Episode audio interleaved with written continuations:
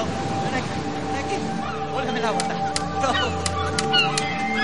Hoy escribiré por ti y por mí. Revelaré nuestros sueños y pesadillas. Hoy cada palabra es mi verdad y la tuya. ¡Kathleen! ¡Kathleen!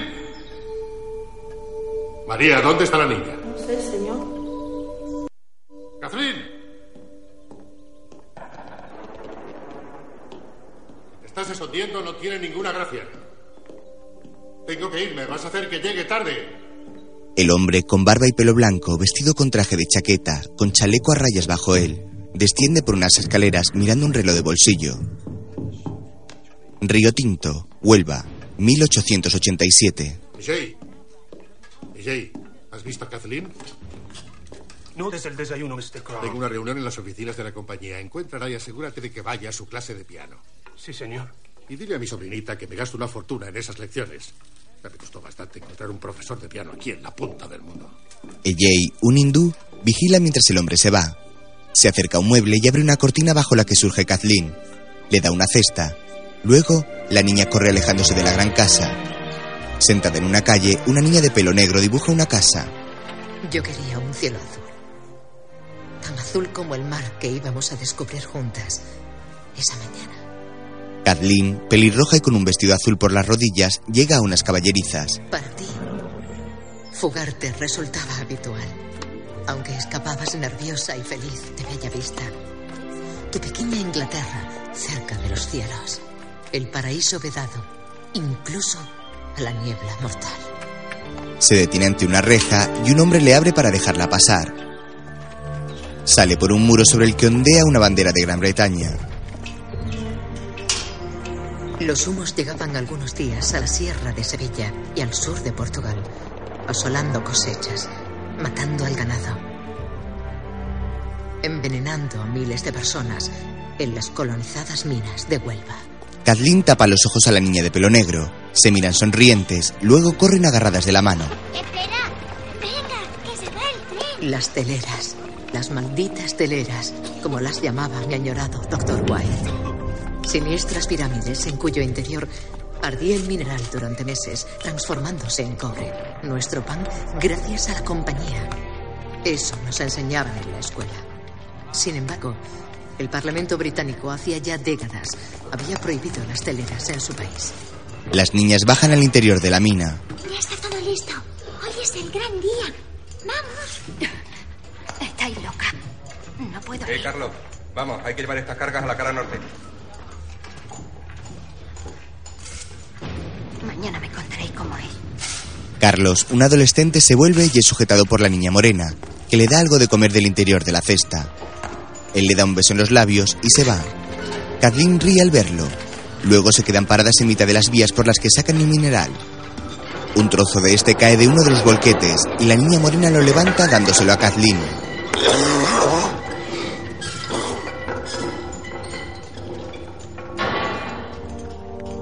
Ni tú ni yo podíamos imaginar que aquel día empezaba para nosotras un largo viaje, mucho más allá de mi ansiada orilla azul. Las amigas corren entre los trabajadores de la mina que siguen picando la piedra, mientras otros llenan cestas que suben en carros. Una empinada ladera surge bajo estos. En ella miles de trabajadores, entre ellos multitud de niños, aguijonean la piedra con sus afilados picos.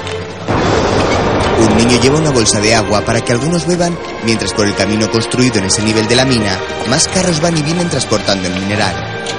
La ladera sigue descendiendo hasta un inmenso agujero horadado por las pequeñas manos de inocentes niños.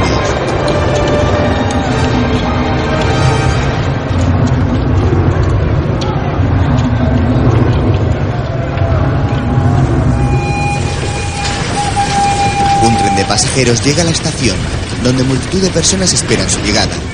Un hombre con sombrero, barba negra y rudo aspecto baja y se echa una bolsa al hombro. La niña morena lo mira y esboza una sonrisa. Él le responde con otra cuando llegan a recogerlo. Maximiliano. Miguel.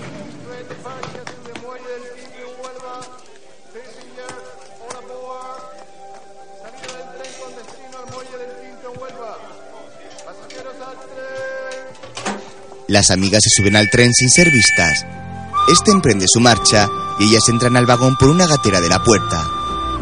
Se sientan sonrientes en una esquina, mientras la locomotora de vapor avanza rauda expulsando una gran columna de humo por su chimenea. Atraviesa la mina y pasa sobre el río, de un color rojo cobrizo que parece sangre. Ellas contemplan sonrientes el paisaje por cuyo cielo vuelan bandadas de pájaros. Poco después, el tren se detiene. Las niñas han quedado dormidas y se despiertan al notarlo.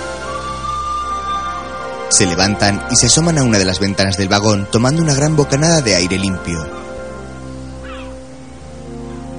Luego corren por una playa llena de casetas donde la gente se cambia la ropa de vestir por el bañador.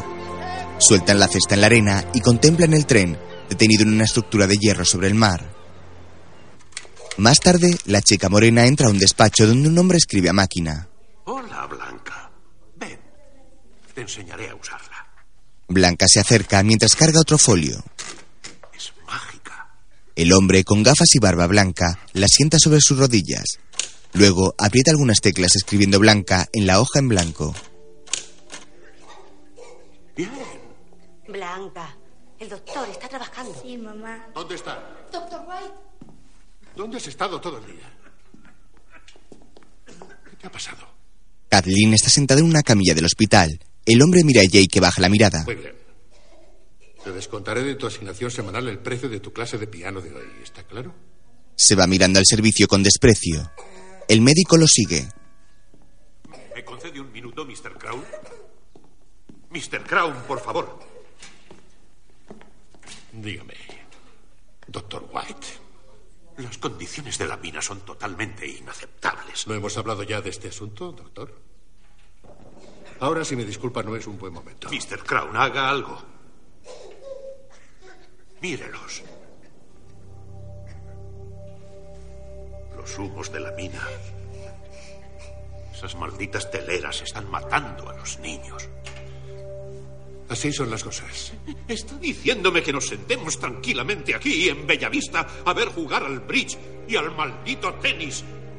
Como si no pasara nada. Doctor, si se siente tan infeliz trabajando aquí, creo que podríamos encontrarle un sustituto. El doctor baja la vista. El señor Crown se da la vuelta y se aleja por la sala del hospital. Blanca mira al doctor, que se acerca cabizbajo y le acaricia la mejilla.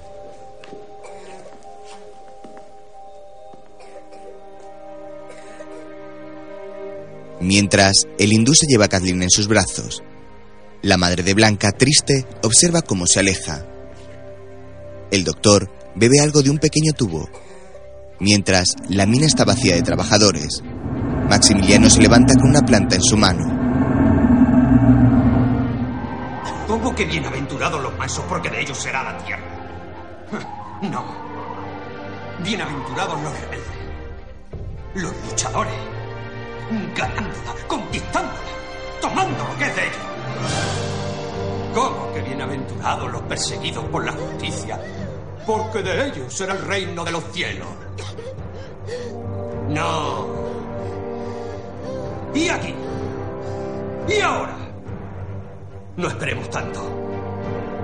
Bienaventurados los que combaten por su libertad. Bienaventurados los que exigen sus derechos. Y aquellos en cuyos corazones y conciencias vive la dignidad. ¡Sí! ¡Seamos bienaventurados!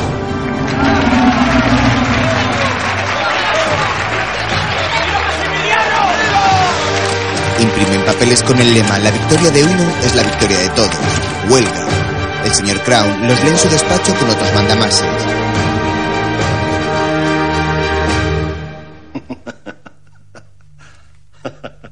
Hace una bola con el papel y lo tira iracundo al suelo.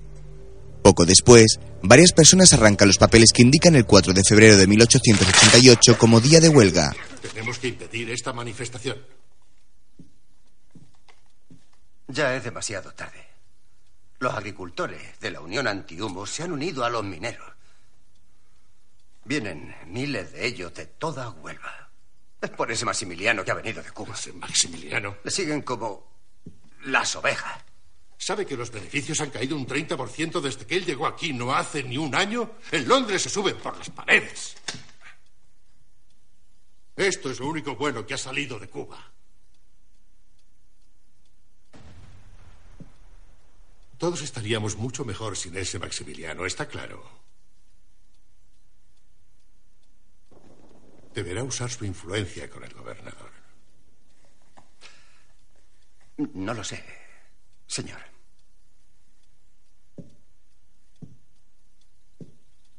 La compañía le paga, alcalde. No se lo estoy preguntando. Necesitamos una demostración de fuerza del Estado. Crown abre una falsa tapa de libros y saca una fotografía de una mujer. Se queda pensativo mirándola. La vuelve a guardar y muestra un collar de oro y diamantes.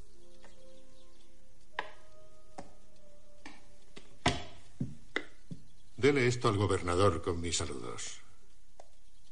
Para su elegante esposa. Salgo hacia Huerva ahora mismo.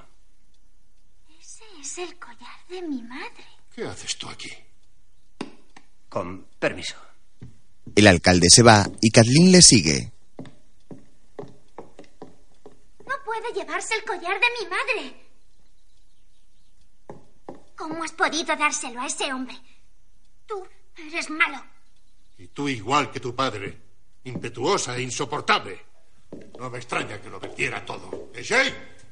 Papá decía que tú le engañaste y que le quitaste su dinero. En su vida le quité nada.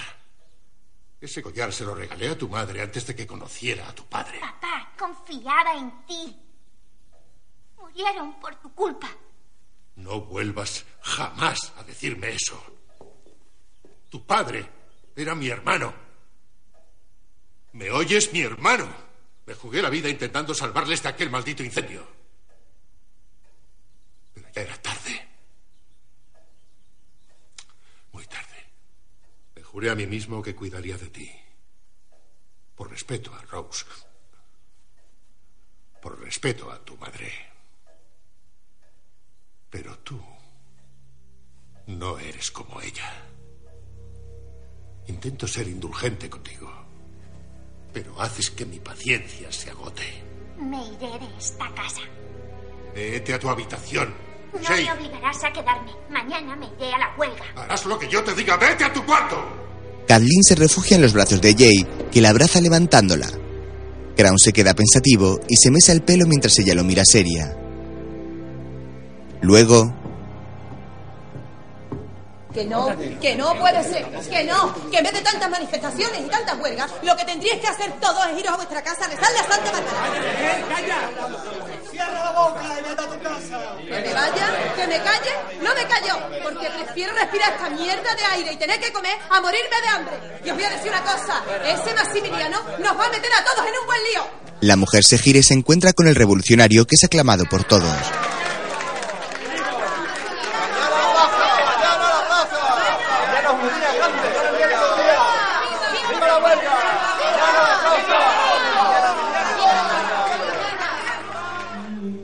Luego, la madre de Blanca, con una larga cabellera negra, mira sensualmente a Maximiliano, que está frente a ella con la camisa abierta. Al poco, ambos se besan. Él la levanta tumbándola sobre la cama, donde hacen el amor.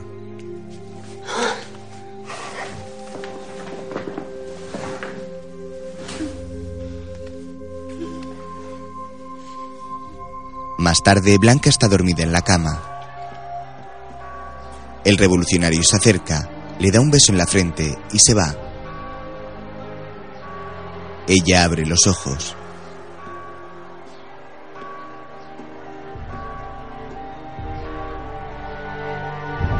Poco después, los picos están clavados en la mina, que está completamente vacía.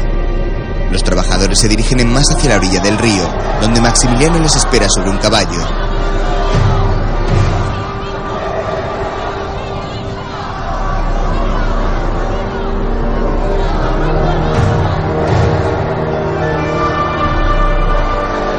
Cruzan un pequeño afluente de color rojizo portando numerosas pancartas pidiendo aire limpio para su pueblo.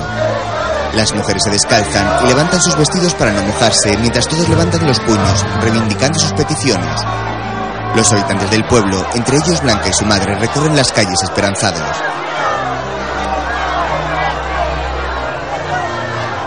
Mientras, Kathleen baja las escaleras, se esconde del servicio tras un armario y sale de su casa. Fuera, Maximiliano avanza entre la gente sobre su caballo. El pueblo lo sigue tocando trompetas y tambores y aclamándolo con pasión. Las pancartas y banderas ondean a su paso con alegría.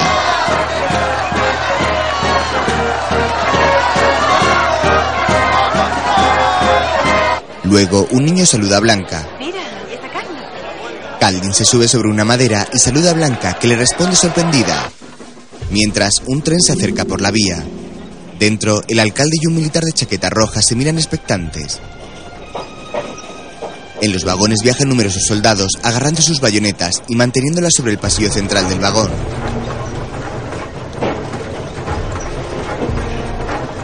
En el pueblo, la multitud aclama al líder revolucionario que lo saluda sobre su caballo con el sombrero en la mano. Maximiliano se detiene y mira a la madre de Blanca.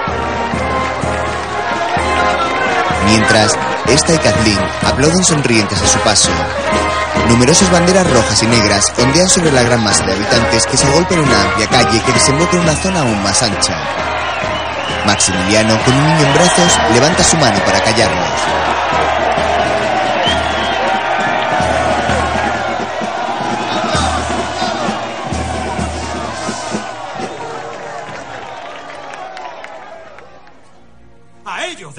Dejarles un mundo más justo.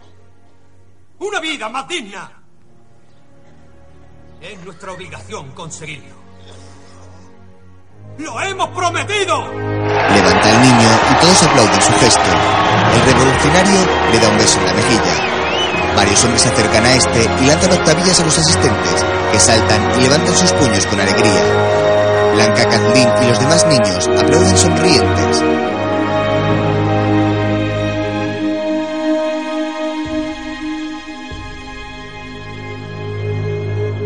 Mientras, los soldados descienden del tren. El jefe del regimiento se acerca al alcalde que baja del vagón. Ambos se quedan mirándose sin intercambiar palabras. El político se va y tras él baja el militar de la chaqueta roja. El otro militar se cuadra ante él. ¿Es usted el teniente Rincón? Soy el capitán Nazario Infante. Nos dirigimos hacia la plaza. El gobernador Ulloa nos ha ordenado tomar las medidas necesarias para sofocar esta rebelión. Supongo que el alcalde les habrá informado de que tienen que acompañarnos. El teniente mira a un subordinado y de nuevo a Nazario. No vamos a ir contra nuestra propia gente. Informaré al gobernador sobre su conducta. El teniente vuelve a saludarlo y se va. Nazario, con un gran bigote, se gira hacia su tropa y se coloca su gorro.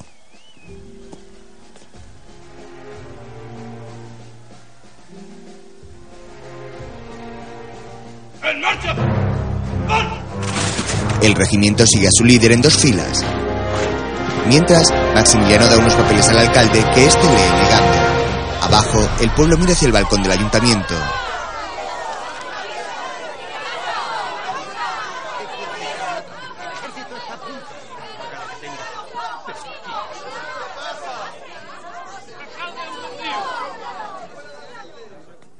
¡Detened esta insensata manifestación! La compañía os ofrece seguridad, una forma de vida próspera y segura, volver al trabajo. Lo que que es una utopía. ¡Fuera! ¡Jornales justos y aire limpio!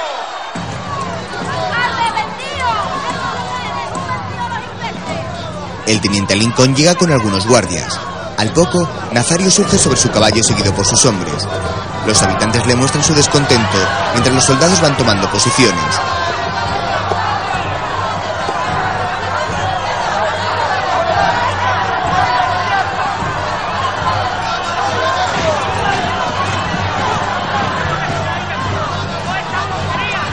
Nazario mira hacia el balcón, donde Maximiliano se alarma al verlos avanzar con sus fusiles. Se colocan en dos filas una detrás de otra. El alcalde asienta al militar y este baja la mirada. A Lincoln contempla extrañado la situación mientras Nazario se vuelve hacia el pueblo. ¡Dispersaos! ¡O emplearemos la fuerza! ¡Nosotros también tenemos fuerza! ¡No voy a repetirlo!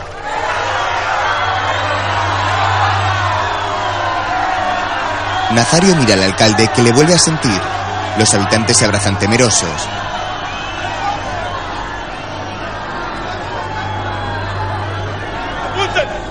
Los soldados obedecen. Maximiliano baja corriendo mientras el pueblo se asusta. Los habitantes corren despavoridos intentando huir de las balas. El doctor, alarmado, escucha el estruendo y sale al pasillo. En la calle, la avalancha de gente se lleva por delante a la madre de Blanca. Esta huye de la mano de Kathleen. La madre intenta ir a por ellas, pero la marabunta las empuja en dirección contraria.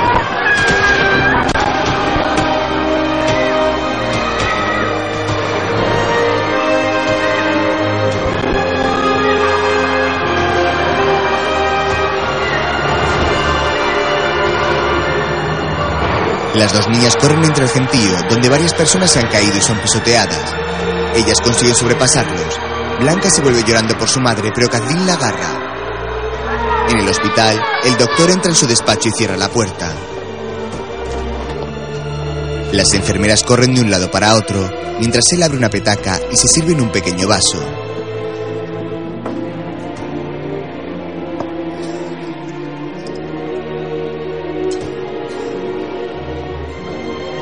Lo bebe de un trago. Fuera, Maximiliano llega junto al teniente Lincoln y contempla horrorizado la situación. Nazario mira serio a sus hombres. ¡La bayoneta calada! Los soldados avanzan con sus fusiles perpendiculares a su pecho. La madre de Blanca llora desconsolada agarrando a un niño. Levanta la vista y ve a los soldados asesinando a los hombres. Van clavando las bayonetas en los que han caído heridos por las balas. Maximiliano cae de rodillas llorando por el trágico final de la huelga. Nazario vuelve la mirada hacia él y luego hacia el alcalde, que baja la cabeza cerrando los ojos.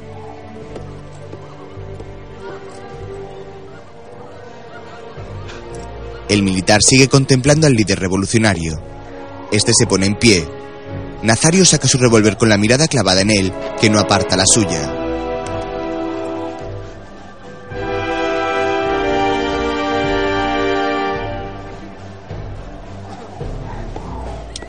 Apunta. Mientras, Crown está en las caballerizas y escucha el disparo. Los caballos se asustan. Él permanece quieto con la mirada perdida. Al momento, ella llega corriendo. Mr. Crown, su sobrina no está en su habitación. Búscala. El hindú se queda quieto. ¿No me has oído? Ella se gira lenta y pensativamente. Luego se va corriendo. El señor Crown se aleja de las caballerizas por el camino que va a su mansión. Se coloca correctamente las mangas de la camisa y se estira el chaleco. Al momento se queda parado en mitad del arenoso camino y se lleva la mano a la cabeza mesándose el pelo. Mientras, Blanca y Kathleen corren agarradas de la mano y llegan a la estación. Suben al tren sin ser vistas.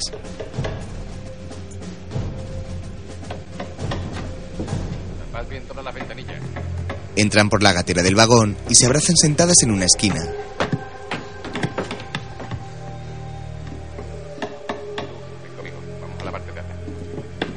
Los soldados colocan maderas tapando las ventanas. Terminan de taparlas y el tren inicia la marcha. La locomotora toma velocidad tirando de vagones llenos de soldados.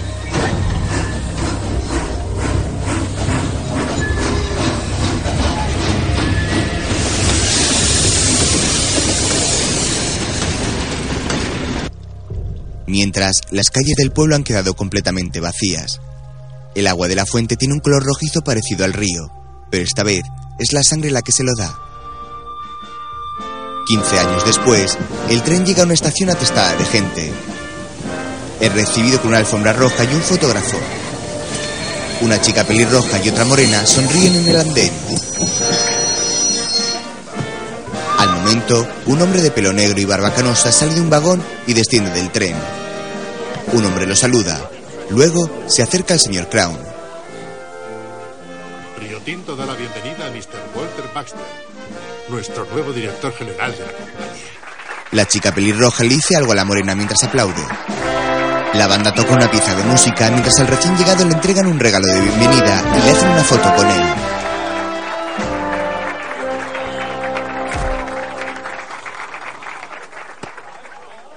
Estoy muy contento de que haya aceptado mi oferta para venir aquí. Gracias a usted por invitarme, Mr. Crown. Será un honor servirles y proteger estas propiedades. Mi ayudante, Robert Coyle. Señor. Mucho gusto. Mi sobrina, Kathleen. Encantado, señorita. Walter le besa la mano. Le presento a mi mejor amiga, Blanca Bosco. Señorita Bosco. Mr. Buster, espero que el viaje no haya sido muy cansado. No ha estado mal, gracias. ¿Trabaja usted o está cursando algunos estudios? Soy la profesora de inglés de la escuela. Ajá. ¿Podría convencerla para que me ayude con algunas traducciones? ¿Quedamos mañana a las nueve en mi oficina? Está en clase a esa hora. Me pregunto si la señorita Bosco podría hacer una excepción por una vez. Sí, seguro que la hará. La escuela es de la compañía.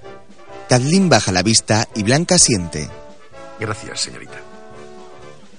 Señoritas. Las amigas se miran. Luego, Blanca peina a su madre ante un espejo. La joven se mira sonriente. Su madre levanta la cabeza pensativa. ¿Qué se oye decir de Maximiliano? Blanca se queda con la mirada fija en el espejo. ¿Cuándo vuelve? Intenta reaccionar. Su madre la mira con una pequeña sonrisa.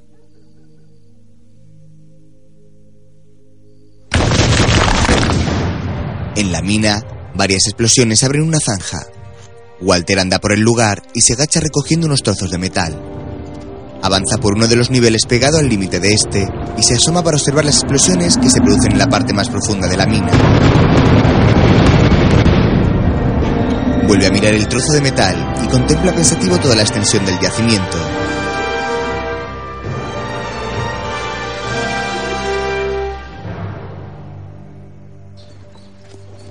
Luego Blanca, ya una bella adolescente, anda por el interior de un edificio. Accede al interior de una sala con numerosas mesas donde algunos trabajadores escriben a máquina. Recorre la estancia y se tropieza con Robert, que porta una cabeza de alce. Buenos días, señorita Bosco. Buenos días. Mira esto, Robert. Los encontré cerca de la mina. Señorita Bosco. Por favor. Romanos, ¿verdad? Sí, de una calidad excelente. Por aquí hay restos aún más antiguos. ¿Ah, sí? Hemos tenido muchas invasiones para explotar esta tierra. Y a su gente. ¿Comparte con el señor Buster su interés por la arqueología? Se aprende mucho del pasado. ¿No cree? ¿A encadenar a los esclavos? Como hacían los romanos, por ejemplo. Era un método muy rentable. Me parece que no tengo que recordarle que sin la mina y la compañía, la gente de esta región no tendría trabajo, ni viviendas, ni hospital, ni desde luego escuela. Pero ellos y sus hijos tendrían aire puro. ¿No será usted uno de esos agitadores, señorita? Escribo cartas a Londres. Ah, así que es usted. Quiero que sepa, señorita, que a partir de ahora los castigos por rebeldía serán muy severos. Avise a sus convecinos. Mis convecinos, señor, ya están bastante castigados con el dióxido de azufre de las teleras. El hospital está lleno de afectados. Vaya a verlo con sus propios ojos. En el hospital, Estamos tratándolos con inhalaciones de hierbas. Pero el humo de las teleras tiene un efecto devastador en los pulmones. Eso me han dicho. Parece que tienen una buena plantilla de enfermeras. Trabajan mucho y ganan poco. Necesitaría tres más si lo considera adecuado. Contrate a dos más. Telegrafiaré a Londres. Blanca mira sonriente a Robert, que le da una moneda a un niño. Mr. Buster. Mr. Buster. El pozo Alfredo, una de las minas. Está ardiendo. Venga, rápido. Señorita. Blanca, seria, le observa y se corriendo. Al poco, Walter y dos hombres cabalgan en dirección al pozo. Una columna de humo negro asciende hacia el cielo.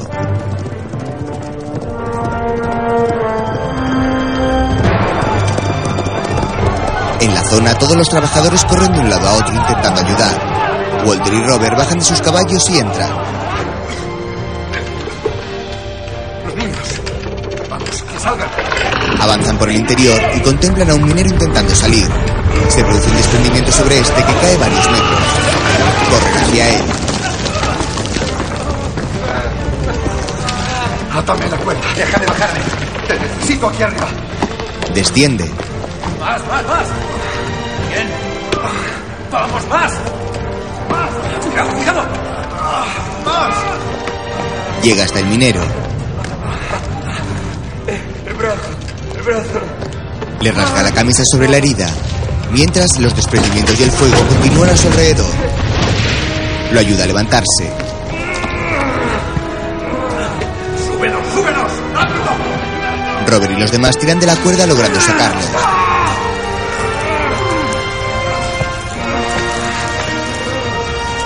Agarran al minero mientras el pozo continúa derrumbándose. Uno de los guardias espera asustado y salen corriendo. Walter los sigue cuando se produce otro derrumbe. Va tras ellos una explosión lo tira. Se cubre la cabeza mientras surgen llamaradas. Fuera, logran sacar al minero. Walter sale tras ellos y les indica que hagan una cadena humana para pasarse cubos de agua.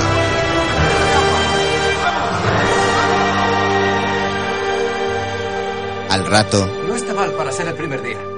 Lugar apasionado y gente apasionada. Habrá que amansarlos. Mira, la maestra. La bella agitadora. ¿Qué pasa con ella? Esas mujeres crean problemas. ¿Qué quieres decir? Te miran de tal forma que sin darte cuenta empiezas a comportarte de otra manera y a preocuparte de tu olor. Soy empleado de la compañía. Ella me odiaba antes de conocerme.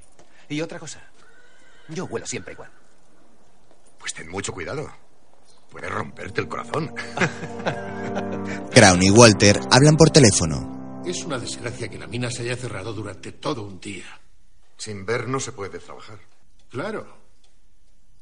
Pero ¿por qué tienen que cobrar por una jornada de trabajo en la que no han hecho más que sentarse y beber? Parece un poco excesivo que les penalicemos, ¿no creen? ¿Sabe cuántos días al año se pierden por el humo? Todavía no he hecho el cálculo.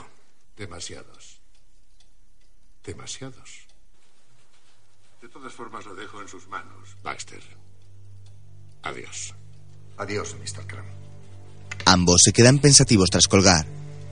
Walter se levanta y mira por una ventana hacia la mina. Mientras, Blanca anda por una calle con una cesta en su brazo.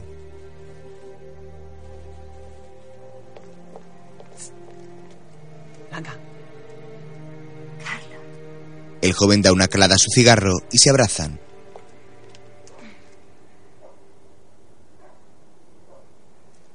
¿Cuándo ha llegado? Anoche. Tu madre estará muy contenta de tenerte en casa. ¿Cuánto tiempo, no? Cinco años.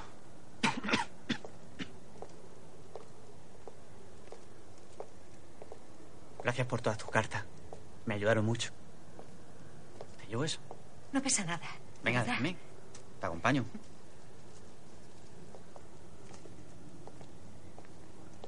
¿Vas a volver a la andada?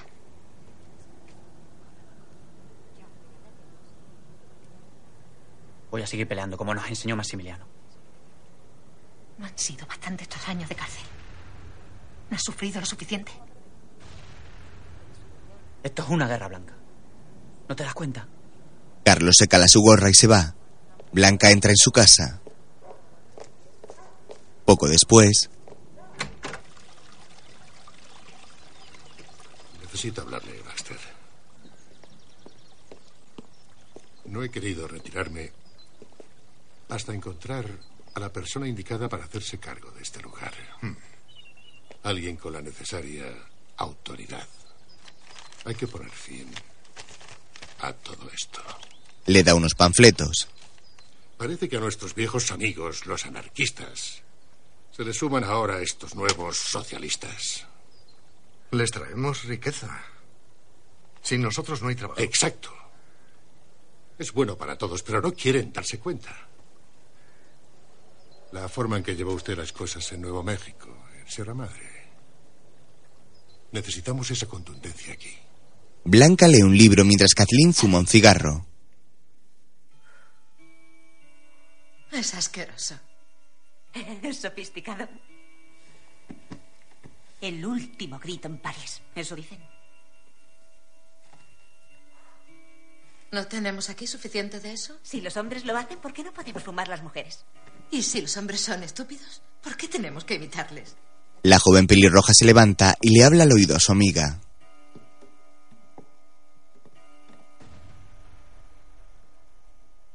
¿Cuándo fue la última vez que te besó un chico en la boca? Blanca la mira a escasos centímetros mientras su amiga acerca sus labios.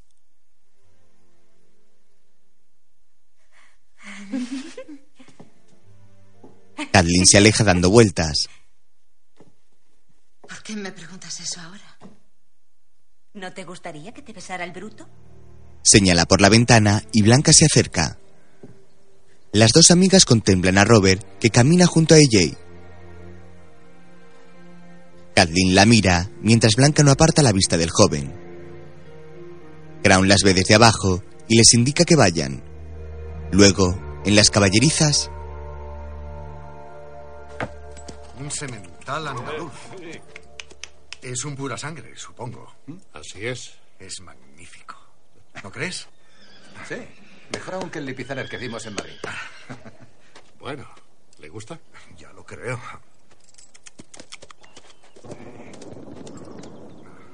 Es impresionante. Es suyo. Oh, por favor. Lo digo en serio.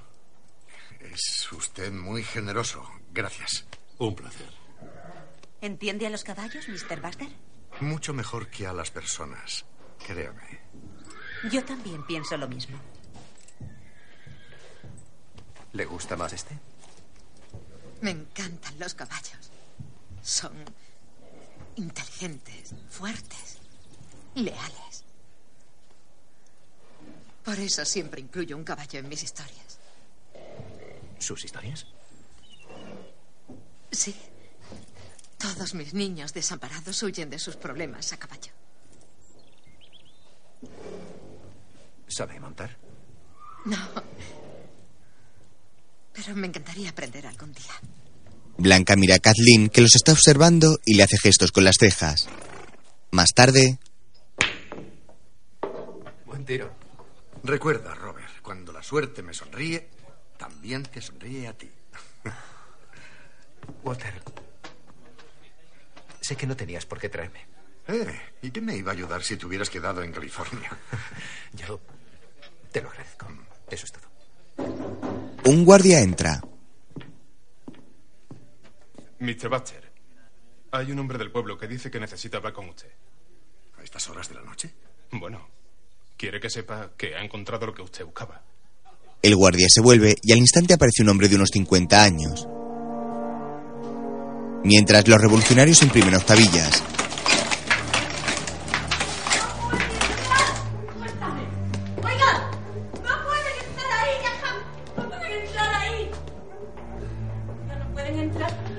Walter y Robert suben a la habitación donde estos se encuentran y destapan la máquina. Luego lee uno de los papeles. Lo mueve con la mano y se lo da a Robert. Yo te conozco, ¿no? Es al que salvó la vida. Lo empuja hacia Robert. Walter agarra un martillo, mira al otro hombre y comienza a romper la máquina. La destroza y la tira al suelo.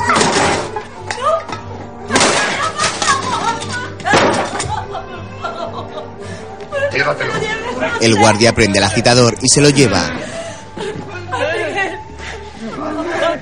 No se lo lleven, por favor. Esto es solo el principio. Que se enteren todos. Luego, Kathleen y Blanca cenan juntas.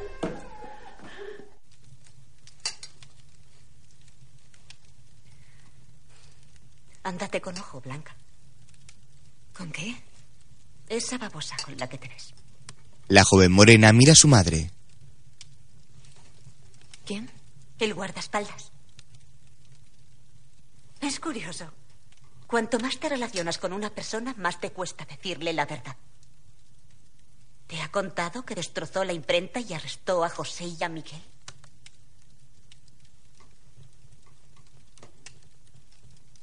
¿Es amigo tuyo? Por supuesto que no. Pero no es malo como los otros. Siendo quien es, no sé muy bien si es peor que sea un explotador o un conquistador. Ni siquiera le conoces. ¿Tú sí? No. Bueno, si como dices, no es tan malo como los otros, no debe importarle que reaccionemos. Ya está bien. Tendrás problemas y conseguirás que mi gente también los tenga. Tenemos que contraatacar, Blanca. ¿Tenemos? ¿Ahora te consideras una nativa? Esta es mi tierra. Ya, ya, ya, ya. Con tu enorme casa, tus caballos, tus vestidos, tus mayordomos. Daría mi vida por parar esta injusticia. ¿Desde cuándo? Desde el año de los tiros. La madre de Blanca levanta la vista pensativa y triste. Su hija y Kathleen se miran y luego vuelven sus ojos hacia ella, que no reacciona. Blanca abraza a su madre.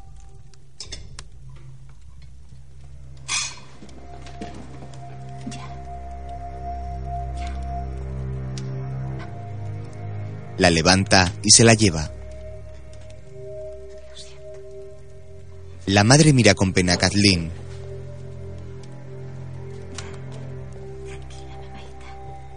La joven pelirroja se toca el cabello nerviosamente.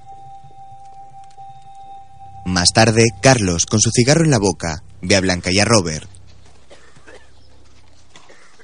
Buenas tardes, señorita.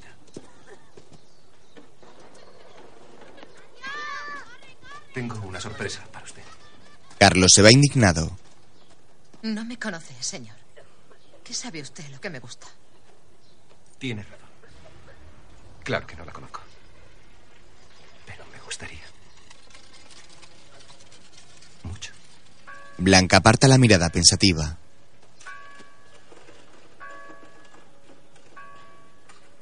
Le pido disculpas. Robert se coloca su sombrero y se sube al caballo. ¿Qué es eh, eso que creía que me iba a gustar? Robert la mira con una sonrisa. Al poco, Blanca va subida en el caballo agarrada por el joven. ¿Quiere sujetar las riendas? Claro. Bien. Sí, muy bien. Bien. ¿Quiere ir más deprisa? Vale. De acuerdo. Arréele una patada pequeña. ¡Ah! ¡Ah! La pareja cabalga por un alto acantilado de verticales paredes de roca. Luego avanzan contemplando las rojizas aguas del río, flanqueadas por un verde y poblado bosque.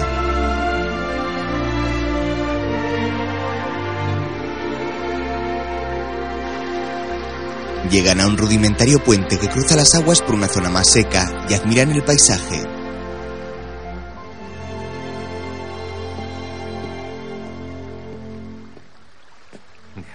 Qué belleza.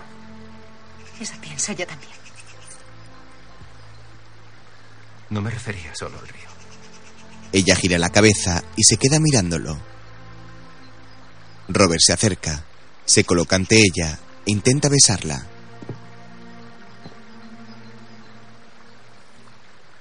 Ella lo rehúsa.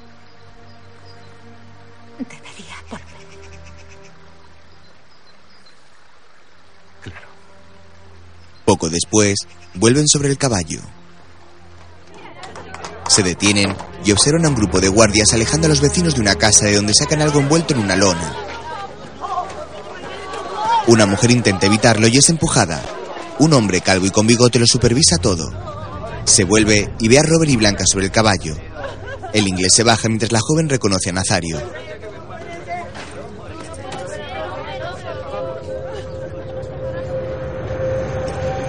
En el pasado, Kathleen y Blanca, aún niñas, viajan escondidas en el vagón. El tren avanza por las vías en paralelo al río. Luego atraviesa la mina y al atardecer llega hasta la estructura de hierro sobre el agua. Dentro, algunos soldados están cabizbajos y con la mirada perdida debido a la masacre que acaban de cometer. Nazario va en otro compartimento fumando un puro. De vuelta al presente, Blanca continúa mirando al militar. Robert la ayuda a bajar del caballo y la joven se abraza a los vecinos.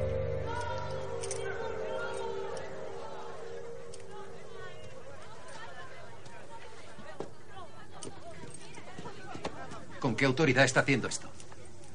Soy Nazario Infante y tengo autorización del alcalde. ¿Usted lo ha leído? He examinado los documentos, señor. Es una orden para recuperar la posesión de la casa. No tengo potestad para impedírselo. Por favor, señor Robert. Este hombre ha estado causando problemas. Por favor, señor. Estuve hablando con mi compañero de la mina, pero fue solo eso. Hablar. Eso es rebelión. El despido es automático. ¿Por qué lo desahucian? Está ocupando ilegalmente una propiedad de la empresa. Señor, mi familia. Por favor. Robert mira a la familia y luego a Blanca. Se vuelve y sube al caballo. Los vecinos lo observan expectantes. El inglés se aleja cabalgando, mientras numerosas columnas de humo ascienden de distintos niveles de la mina. Robert llega a la zona inglesa y se detiene ante el club británico bajo la extraña mirada de los que pasean por la zona. Dentro, Walter bebe una copa de vino.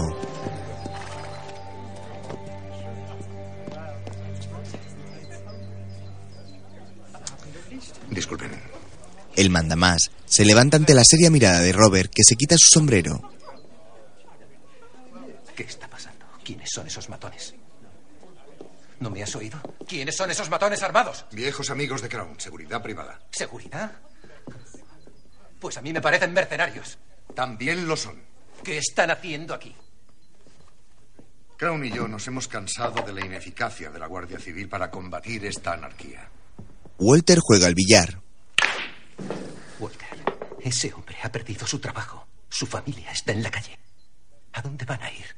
¿Qué van a hacer? Tendría que haberlo pensado antes de traicionar a la empresa que le dio todas esas cosas. Si no te conociera, Robert, diría que estás perdiendo el gusto por tu trabajo. No sabía que mi trabajo incluyera echar a mujeres y a niños a la calle. Es una pena, porque he decidido que así van a ser las cosas. El joven se va enfadado. Luego, ella lleva una nota a Kathleen que está ante su escritorio.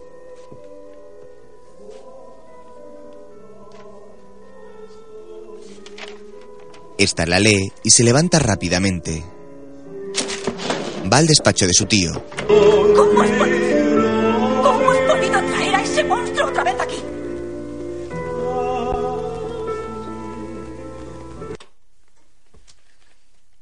Supongo que te refieres a Nazario. Nos ha venido muy bien que haya dejado el ejército. Estuve allí. Vi lo que hizo. Todo el mundo se acuerda. Kathleen, los intereses de una empresa a veces exigen tomar decisiones que no son del todo agradables. Pero te aseguro, no te quepa duda de que es por el bien de todos, incluido el tuyo, pequeña. Va a acariciarla, pero ella aparta la cara. Lo mira iracunda y él se acerca. Es hora de que te cases, ¿no crees? No sé quién será el afortunado. Tal vez Baxter podría servir. No soy una mercancía. Oh, querida. Eso es exactamente lo que eres. Y cuanto antes te des cuenta, mejor. Cierra la puerta cuando salgas. Kathleen da un portazo y se apoya sin fuerzas en la barandilla. Luego se sube a un caballo. Ella y le da una bolsa, ella lo mira agradecida y se aleja cabalgando.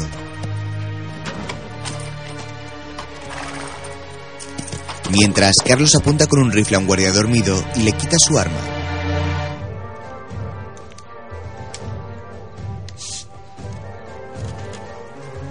Vete. Vete. El guardia se va corriendo. Luego, Caldín fumando un puro da el paquete a Carlos. Enciende la mecha de uno de los cartuchos de dinamita. Lo mira sintiendo. Ambos se vuelven sobre sus caballos y lanzan los explosivos al primer piso del cuartel inglés. Carlos se aleja, la joven lanza el suyo y lo sigue. La mecha se va consumiendo en el interior del despacho lleno de cabezas de jabalíes, aves y otros animales.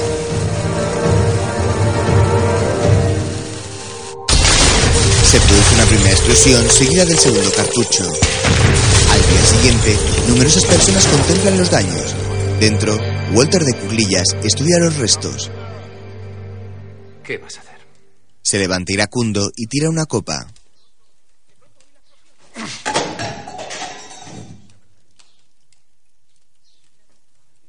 ¿Y si hubiera otra manera de actuar? ¿Y si, en lugar de comportarnos como opresores, nos convirtiéramos en benefactores? Hablas como mi padre. Organicemos algún acto. Ingleses y nativos haciendo vida social juntos. Tenemos la excusa perfecta para celebrar algo. La electricidad va a llegar a Río Tinto. Y en lugar de reaccionar contra todo esto con más violencia, Robert se agacha y le acerca algo. nos ponemos por encima. Walter observa pensativo la pelota quemada. Mira a su subordinado relajando el gesto y sale del quemado despacho.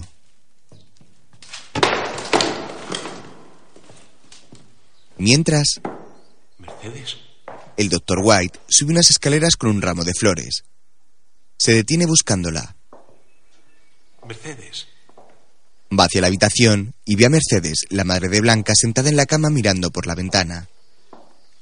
Gira la cabeza hacia el doctor con la mirada perdida y la piel algo demacrada. ¿Qué hora es?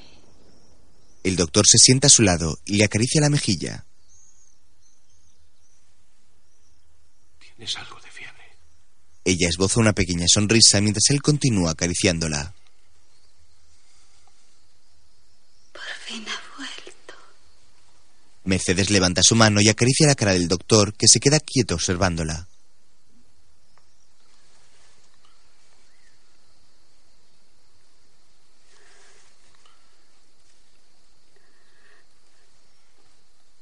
Maximiliano. Mercedes cierra los ojos y dice algo para sí. El doctor baja la mirada lamentándose. Bésame. Él se queda sorprendido sin saber qué hacer. Comienza a acercarse lentamente cuando unos pasos lo alertan. Blanca llega y se queda quieta en la puerta. Se acerca lentamente mirando a su madre. El doctor se levanta y ella se sienta junto a su madre. Mamá. Mamita. Mamá.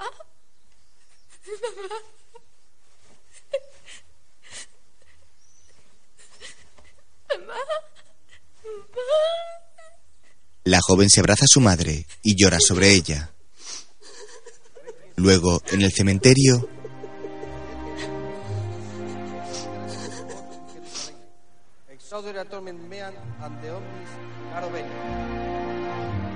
el sacerdote se coloca ante la tumba y la bendice. Poco después, Blanca y Kathleen, vestidas de negro, se alejan del sepulcro.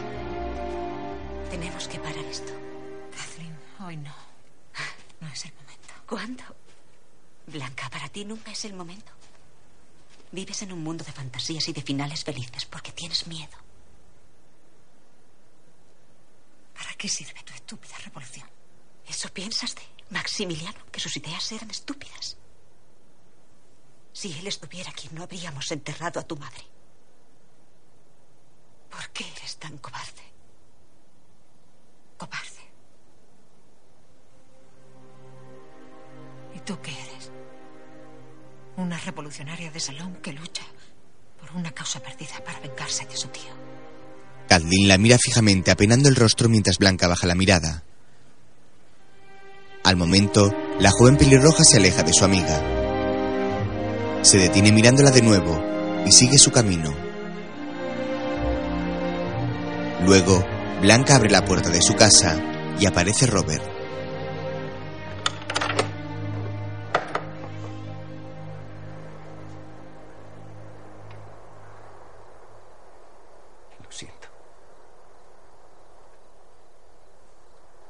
La joven echa una mirada hacia la calle y lo deja pasar. Robert entra algo expectante.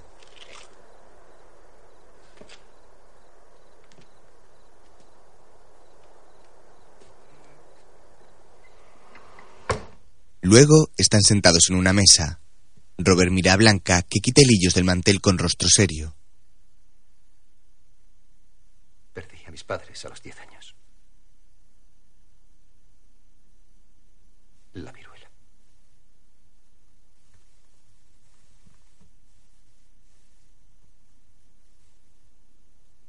Mi padre era minero.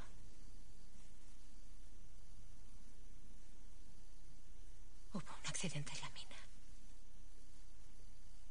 Y cuando vinieron a contárselo a mi madre, aunque yo era muy pequeña, todavía recuerdo el valor en sus ojos. Pero se hizo fuerte por mí. Siempre ha estado conmigo. Y ahora Robert le agarra la mano, pero ella se suelta y se levanta. Él hace lo mismo y ambos se abrazan.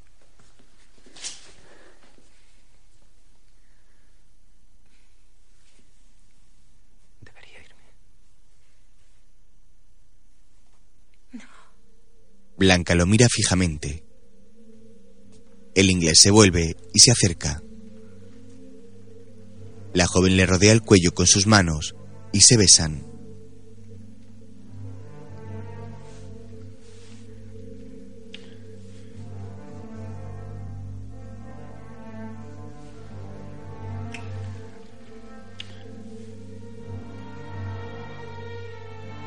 Al poco, Robert le acaricia el cuello y le desabrocha el vestido.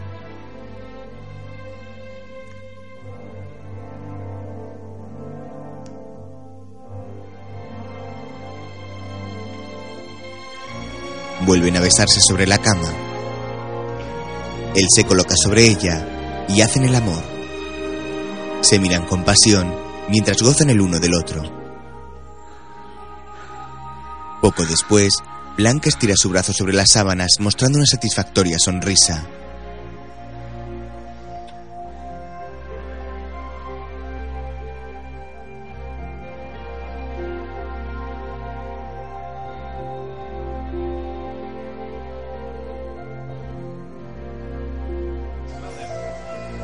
Más tarde, en la estación, el doctor entrega un paquete a Blanca. Blanca, sabes que me encantan los cuentos que escribes. Me pregunto si serías capaz de ir más allá de tus relatos de fantasías y de abrir lo que tienes dentro. Algún día lo contarás. Ella lo mira algo incrédula mientras él le agarra la mano.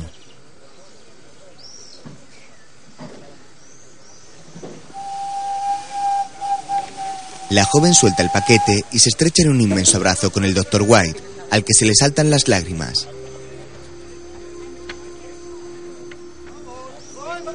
Luego, él recoge su equipaje y se sube al tren.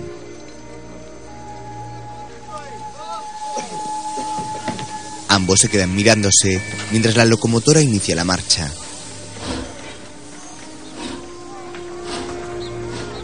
Blanca permanece quieta en el andén y se agacha levantando el paquete que le entregó el doctor, que se despide de ella con el sombrero. Más tarde, numerosas personas vestidas muy elegantemente bailan en un jardín al son de la música de un cuarteto. Camden y su tío llegan saludando a los invitados. Al momento, la joven pelirroja ve a Blanca y cambia su gesto a uno serio. La morena la mira relajadamente y vuelve la cabeza. Mientras, Walter y Robert andan entre los asistentes. Walter sube el estado de los músicos y se dirige a los invitados.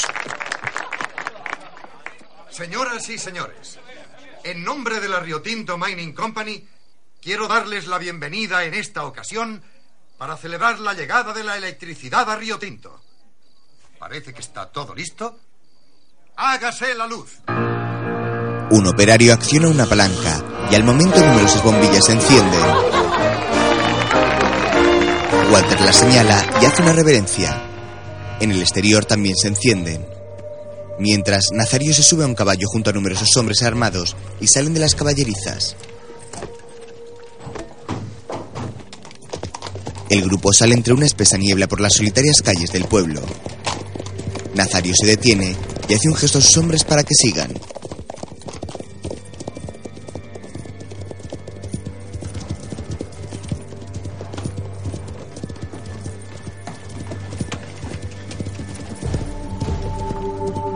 Mientras, en la fiesta, los invitados siguen bailando. Robert lo hace con Blanca y Kathleen con su tío.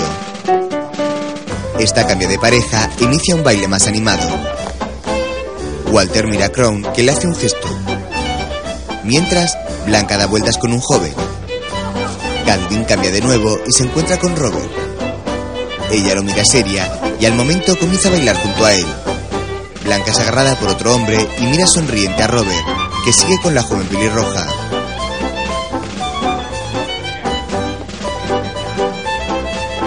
El inglés y Kathleen giran agarrados cuando la música se acaba.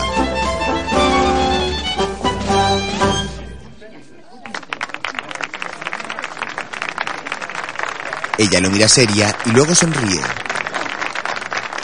Los presentes aplauden mientras ella lo contempla de arriba abajo. Robert ve a Blanca y se acerca a ella dejando sola a Kathleen. Walter vuelve al estrado. Y ahora, señoras y señores, algo muy especial. Algo excitante y tradicional. Y muy adecuado con el espíritu de este acto. Al mismo tiempo, los hombres de Nazario llegan ante unas casas. En la fiesta, una pareja se dispone a bailar flamenco. Los hombres entran en las casas tirando las puertas y sacando a los hombres ante el horror de sus familias. Nazario observa imperturbable mientras en la fiesta contemplan el espectáculo. Un hombre trata de huir, pero es apresado por los guardias. Abre la puerta de casa de Carlos, que se asusta. En la fiesta, el zapateado continúa. Kathleen se bebe su copa de un trago, mientras Robert y Blanca observan admirados a los bailadores. Un hombre entra en casa de Carlos, que lo ataca con un cuchillo. El asaltante se defiende, pero Carlos logra derribarlo y golpearle con un trozo de leña, con el que también sacude a otro. El baile continúa, mientras el joven revolucionario huye por una ventana. Alguien saca unos cartuchos de dinamita. Los bailadores zapatean para deleite de los presentes. Mientras llegan más hombres ante las casas, uno de los rebeldes es atado a un caballo y arrastrado por la tierra. Su mujer cae de rodillas llorando, a la vez que comienzan a verter aceite sobre algunas zonas. Los bailadores siguen animando a los asistentes. Los guardias llevan a los arrestados al cuartel y no son golpeados mientras en sus casas continúan vertiendo aceite. Prenden el aceite. Mientras Walter mira su reloj, Nazario aparece entre los invitados y le hace un gesto afirmativo. El aceite va incendiándose en dirección a las casas mientras la canción se acaba. Las casas explotan quedando hechas a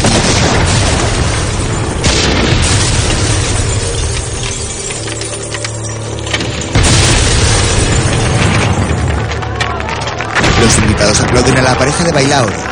Robert y Blanca se miran sonrientes. Walter sube al estrado.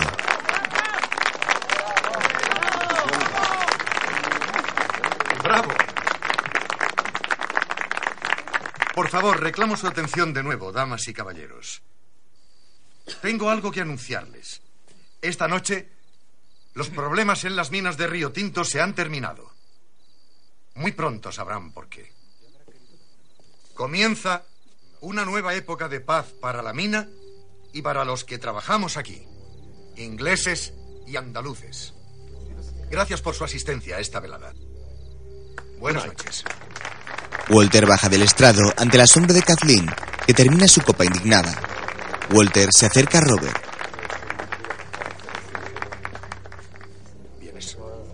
La joven se va enfurecida. Robert se queda pensativo y mira a Blanca. Esboza una pequeña sonrisa y lo sigue. Ella se queda pensativa.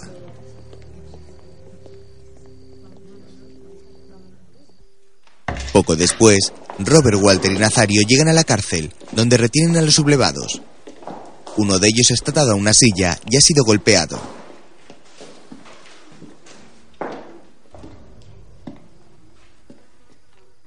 ¿Han empezado sin mí? Walter levanta la cabeza del insurgente. ¿Quién voló mi oficina? ¿Y qué estáis planeando? No lo sé. El mandamás saca un pañuelo y se limpia la mano. Mira a un hombre para que lo golpee, pero lo detiene. Espera. Hazlo tú. Mira a Robert que se quita la chaqueta. Baja la mirada pensativo y se coloca ante el rebelde lanzando su chaqueta a Walter, mostrándole su disconformidad. El detenido lo mira fijamente con la cara llena de sangre y el joven cierra los ojos. Nazario lo contempla impávido. Le da un puñetazo. ¿Quién voló mi oficina? ¡Vamos! El retenido se queda callado. Walter mira a Robert que le golpea de nuevo.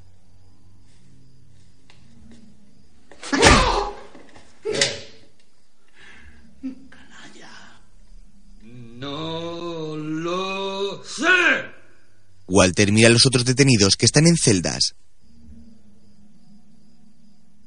Otra vez. Nazario y sus hombres miran a Robert, que violenta su gesto y le da otro puñetazo.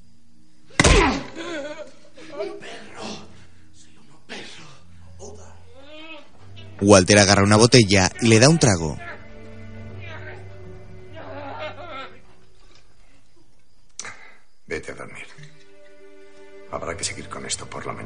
Le da la botella a Robert y se va con su chaqueta al hombro. ¿Qué habría hecho tu padre si hubiera estado aquí esta noche? Mi padre era un ingenuo. Robert, sentado en el suelo, deja la botella y se vuelve hacia las celdas. Mientras, Blanca anda por una oscura calle y llama a una puerta.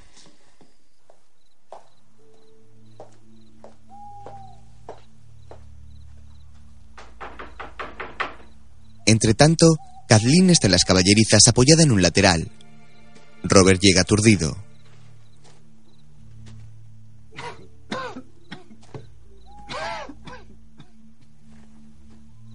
¿Qué ha pasado?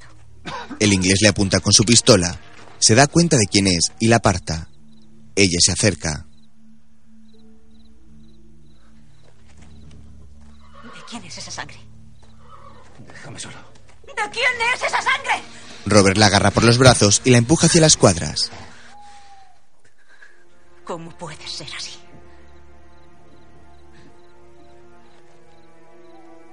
Creía que no eras igual que tus jefes. No sabes nada sobre mí. El inglés coloca su pistola en la cara de la joven, que la agarra y la va bajando por su cuerpo.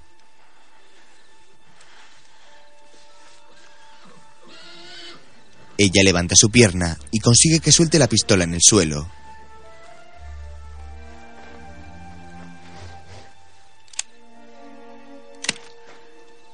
Robert se aprieta contra ella y mete sus manos bajo su vestido. Ella lo mira algo asustada. Robert se acerca aún más y la levanta sobre él.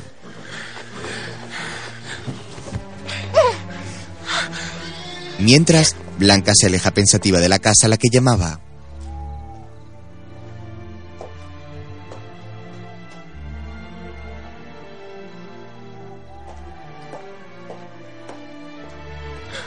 Robert y Kathleen siguen teniendo sexo en las cuadras. Blanca anda pensativa por una solitaria calle. Kathleen sigue gozando. Al momento gira la cabeza y ve a Blanca. Esta la mira sorprendida, gira la cabeza y se va. El semblante de Kathleen cambia y aparta a Robert, que mira al suelo pensativo.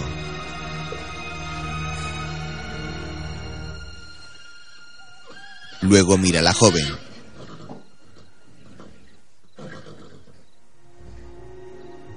Esta noche han apresado a cuatro rebeldes. La fiesta ha sido una cortada. Kathleen lo mira con desprecio. Se agacha recogiendo sus prendas y se va corriendo. Mientras, Blanca está con la cabeza apoyada en una mesa. Al momento la coloca sobre sus manos y comienza a llorar.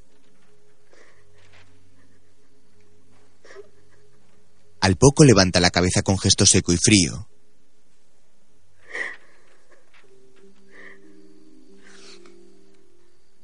Mientras, Kathleen mira al infinito.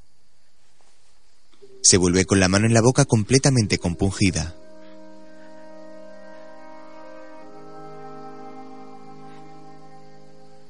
Luego sale corriendo.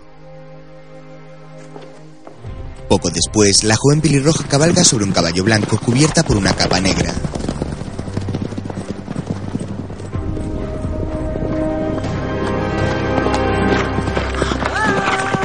Mientras, Robert bebe un trago en una cantina llena de hombres. Entre ellos están los que tomaron parte en el asalto de las casas. Algunos levantan su copa brindando con Nazario, que también está presente. Tres caballos avanzan hacia la mina.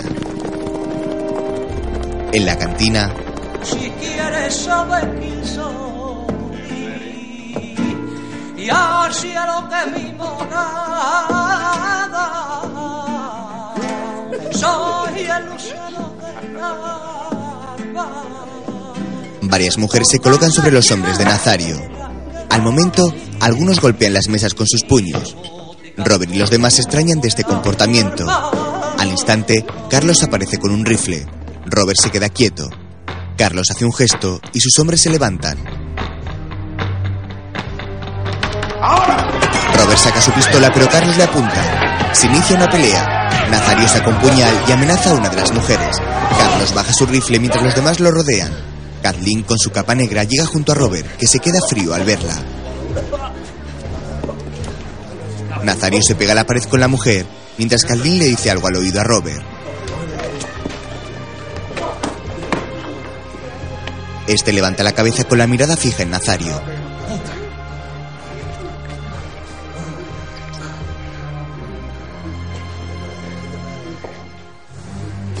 Robert levanta las manos soltando su pistola, mientras Nazario se acerca. Vámonos. Alguien clava un puñal a Nazario. La mujer huye y Robert trata de quitarle el cuchillo. Caen al suelo. El joven se coloca sobre su oponente que logra darse la vuelta intentando clavarle el puñal. Robert se lo quita de encima colocándose sobre él y cortándole el cuello.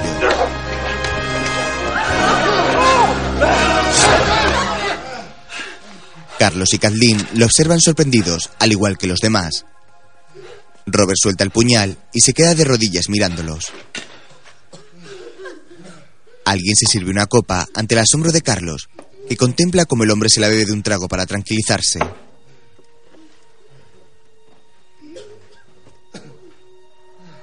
Poco después, los habitantes contemplan el cuerpo ensangrentado de Nazario, que cuelga boca abajo en mitad del pueblo.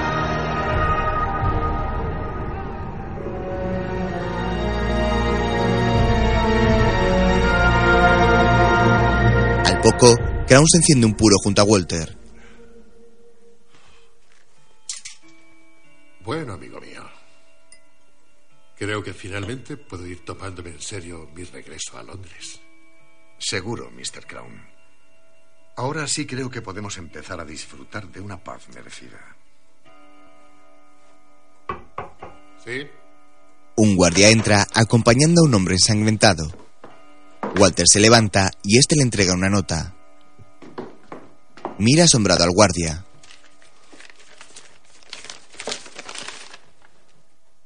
¿Dónde está Robert?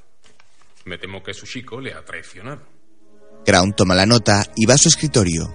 Walter baja la mirada sorprendido.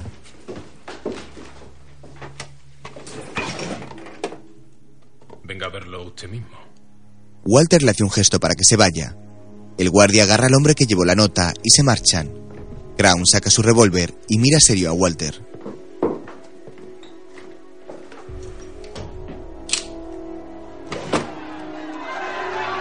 Poco después, el alcalde, acompañado de algunos guardias, llega a la plaza y ve el cuerpo de Nazario. ¡Bajad a ese hombre por el amor de Dios! terrible crimen será castigado. Volved a vuestras casas. Estáis jugando con fuego. Los habitantes siguen ante el ayuntamiento sin moverse. Al momento, una carreta llega por una calle. De ella bajan Crown y Walter. Kathleen los ve llegar. Varios hombres bajan el cuerpo de Nazario. Walter gira la vista y ve a Robert, que le mantiene la mirada junto a Kathleen.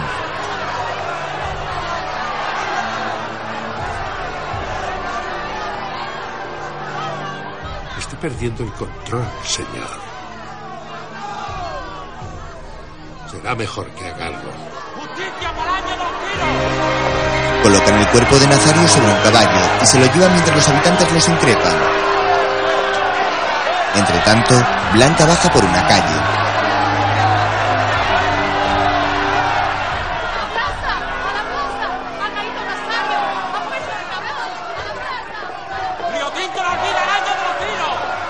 Blanca se detiene pensativa. Mientras, Walter se acerca a Kathleen y Robert, que detiene a Carlos para que no le dispare.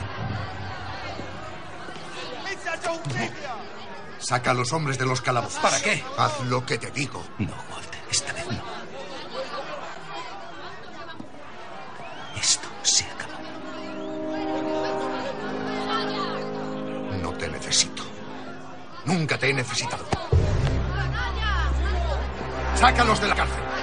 Los guardias van hacia la cárcel bajo los gritos e insultos del pueblo. Blanca llega y ve el cuerpo de Nazario sobre el caballo. Al momento, sacan a los detenidos y los llevan ante Walter. Blanca mira hacia adelante y ve a Kathleen en primera fila. Esta se vuelve y sus miradas se encuentran.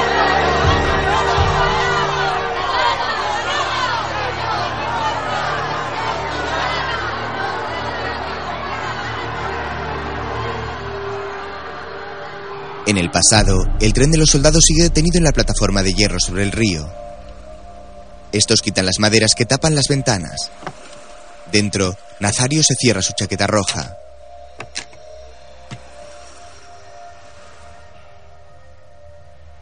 Se levanta y pasa entre sus hombres que se levantan a su paso.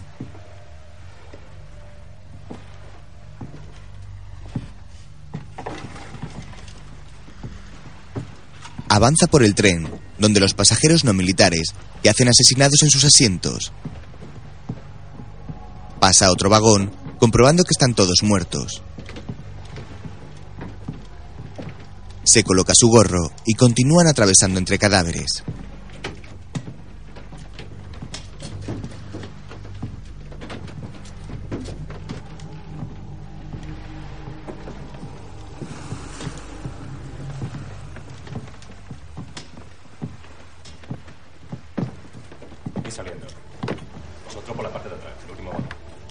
Algunos soldados siguen al capitán, que recorre otro vagón lleno de cuerpos. Se detiene en mitad de este e indica a sus hombres que comiencen a sacar los cadáveres.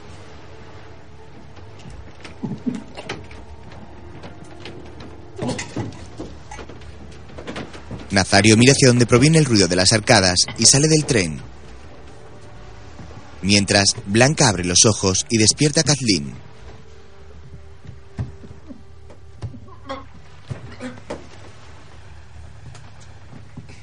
Los soldados van retirando los cuerpos. Entre ellos hay multitud de niños.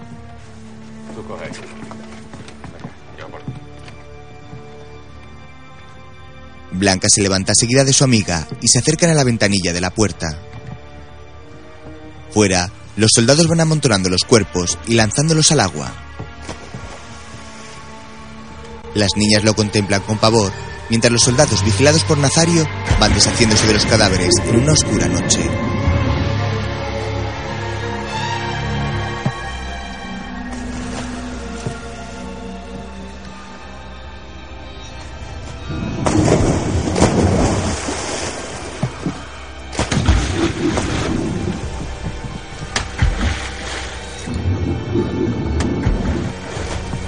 Mario, con gesto imperturbable, se gira hacia un lado. Las niñas se esconden en el vagón para no ser vistas. Los soldados siguen sacando cuerpos. Uno de ellos se arrodilla ante uno y Nazario se acerca. Es Maximiliano, que aún sigue con vida.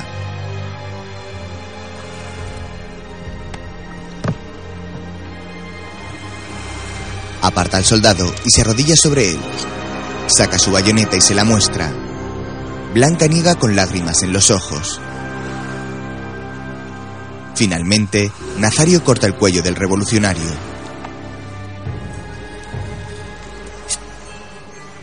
Las niñas se llevan las manos a la cara y se esconden en el vagón.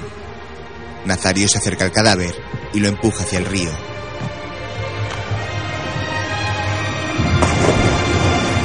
El cuerpo se hunde, mientras las amigas se abrazan aterrorizadas. Blanca se tapa la boca para no gritar. Mientras, el cuerpo del rebelde se va hundiendo en las sombrías aguas. Blanca y Kathleen lloran sin consuelo tras el tétrico espectáculo que acaban de contemplar.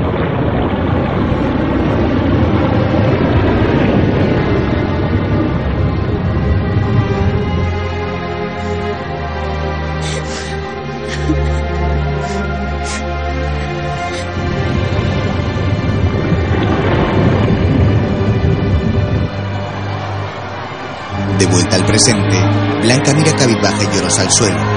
Kathleen, también con lágrimas en los ojos, se lleva la mano a su boca. Blanca se seca las lágrimas, mientras Walter toma un rifle.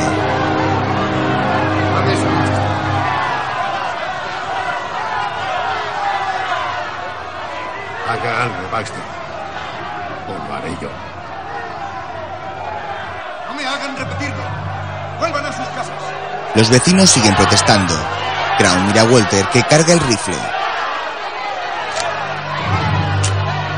¿O se van ahora? ¿O van a lamentarlo? Apunta a uno de los detenidos. Robert le apunta con su pistola. No puedo dejar que lo mates, Walter. ¿Por qué no me impides?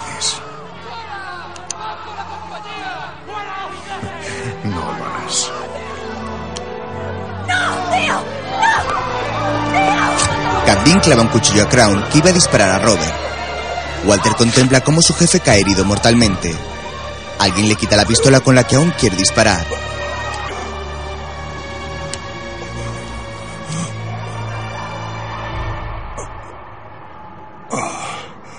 EJ, el que le ha quitado la pistola, le apunta. Crown mira a su sobrina que sale huyendo cuando el hindú lo mata.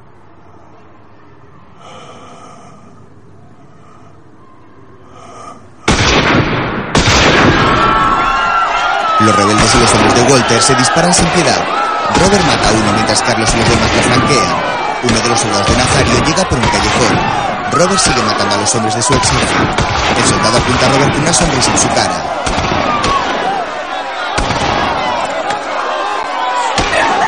El joven es alcanzado en el pecho y cae en el suelo. Ella sujeta a Kathleen para que no se acerque. Al instante, Carlos mata al guardia. La joven y el hindú se van por una calle.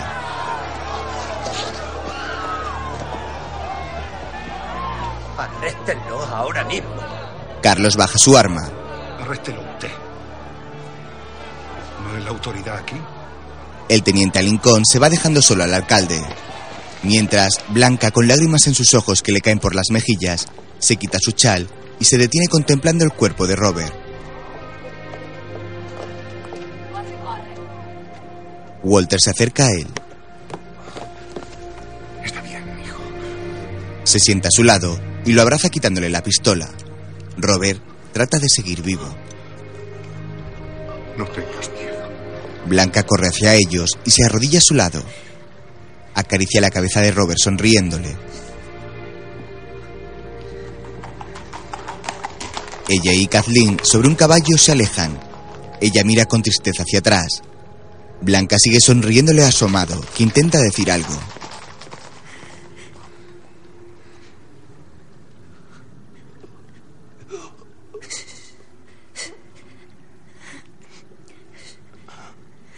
El joven esboza una pequeña sonrisa contemplando a Blanca.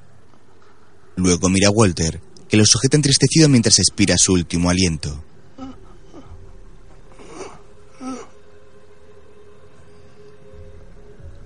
Robert muere y Blanca llora desconsoladamente.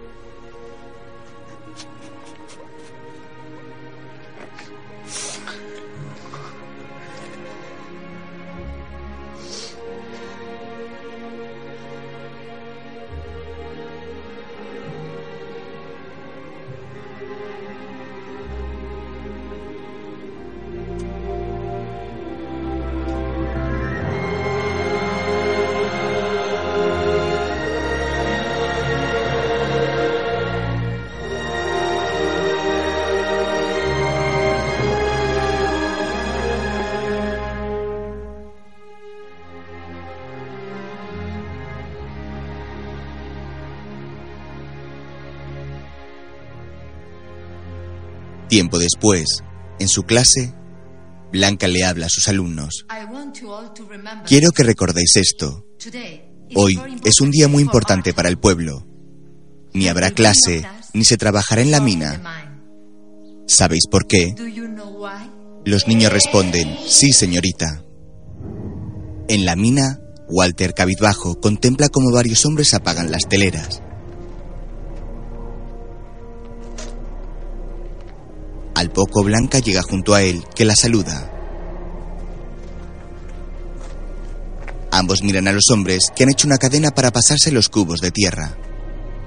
Walter da la señal con su sombrero y los hombres comienzan a pasarse los cubos y vertiéndolos sobre las elevaciones de tierra como grandes chimeneas.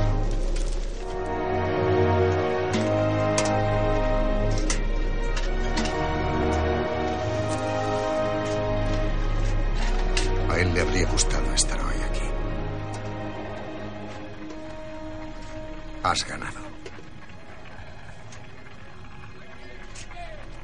No, Buster. Han ganado ellos.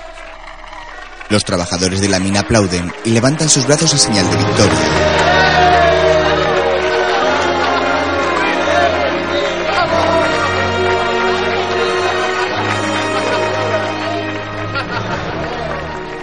Pero solo es una batalla. Walter la contempla con una sonrisa, mientras los hombres siguen cerrando las teleras.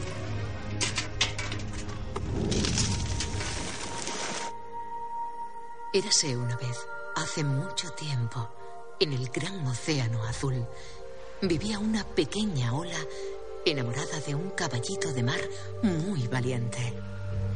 La ola intentaba llamar la atención del caballito de mar, pero siempre nadaba por debajo de la ola y nunca la veía cuando ella rompía en la orilla. Once años después, en una playa de Portimao, en Portugal, Blanca escribe su historia. Gira la cabeza hacia una casita a pie de playa y ve aparecer a Carlos. Ella se levanta y va hacia la casa.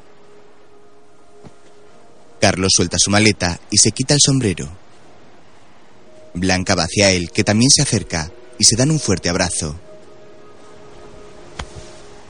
Luego se quedan mirándose fijamente.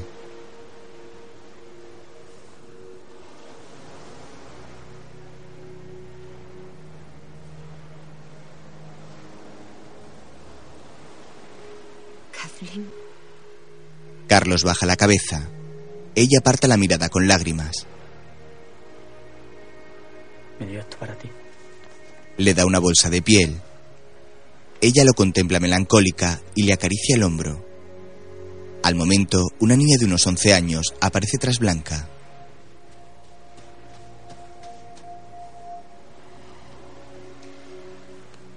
es mi amigo Carlos, cariño. Tu amigo Carlos. Carlos se agacha ante ella, que mira a Blanca y lo agarra de la mano llevándoselo hacia la playa.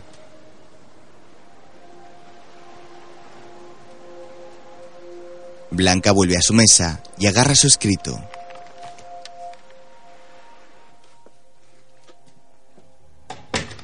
Luego entra en la casa y anda pensativa.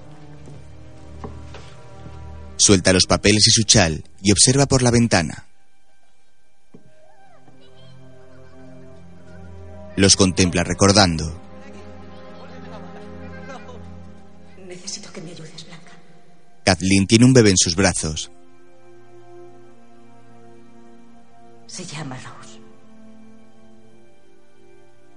No puedo llevármela a donde voy. Es demasiado peligroso. Querrás cuidarla mientras estoy fuera. Blanca asiente y toma bebé en brazos.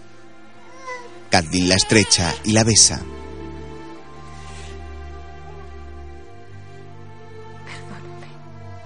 Se funden en un gran abrazo mientras lloran. Luego, la pelirroja se va dejando al bebé en los brazos de Blanca.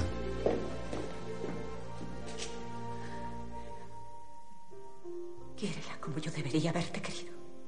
Kathleen sale de la casa. Más tarde se despide de ella y se aleja sobre un caballo junto a Jay y Carlos.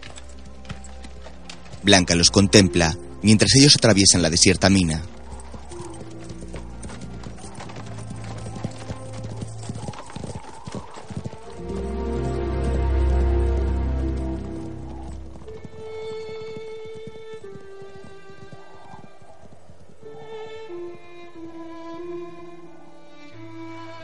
El presente, Blanca sigue contemplando a Carlos y a Rose mientras juegan en la playa. Se vuelve pensativa y mira la cartera que le ha entregado Carlos. Se sienta y la abre. De ella saca una piedra con forma de corazón. Luego se levanta y abre un pequeño armario. De él saca el paquete que le entregó el Dr. White cuando se marchó en el tren.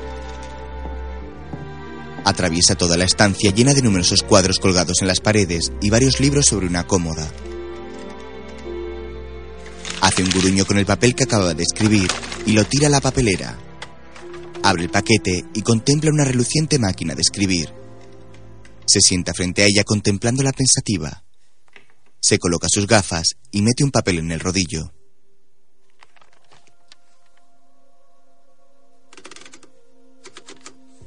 Toma aire y mira hacia un lado recordando cuando era niña y corría con Kathleen agarradas de la mano por la orilla de la playa.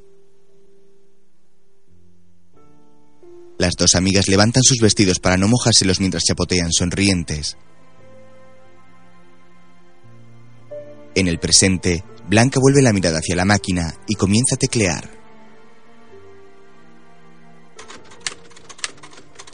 Sus dedos escriben el título de la historia. El corazón de la Tierra.